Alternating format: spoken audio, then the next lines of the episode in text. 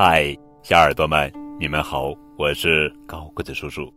今天要讲的故事的名字叫做《曹冲称象》，这是一则中国寓言故事。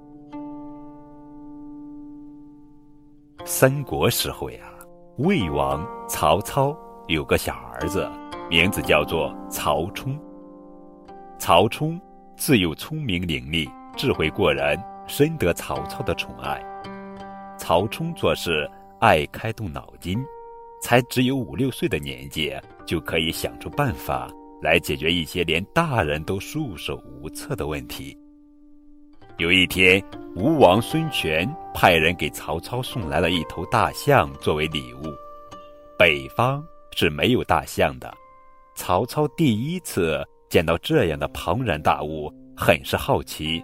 就问送大象来的人说：“这头大象究竟有多重呢？”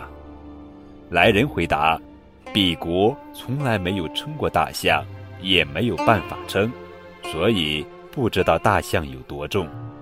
早就听说魏王才略过人，手下谋士众多，个个都智慧超群，请您想个办法称称大象的重量。”也让我等领教一下北方大国的风范。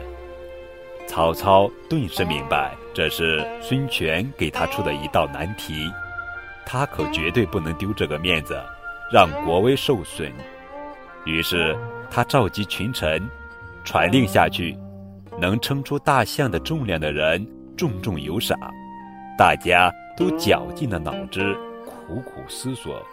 有人说要做一杆大秤，曹操反驳说：“就是做出来了，也没有人能提得动啊。”有人说要把大象锯成一块块的零称，曹操斥责说：“怎么可能把吴国送的礼物毁坏成这样呢？”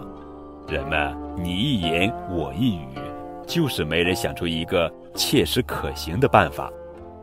就在大伙儿都一筹莫展之际，小曹冲。忽然走到曹操身边，说道：“父王别着急，我有办法。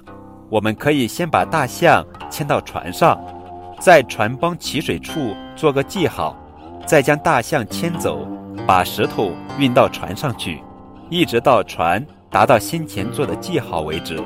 这时石头的重量就和大象的重量相等了。然后我们再把石头分别称一称，把这些重量加起来。”不就知道大象有多重了吗？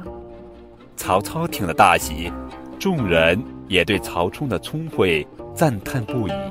就这样，大象的重量终于被称出来了。这个故事告诉我们，在现实生活中遇事要多动脑筋，经常锻炼自己的思维能力，这样会使人变得越来越聪明。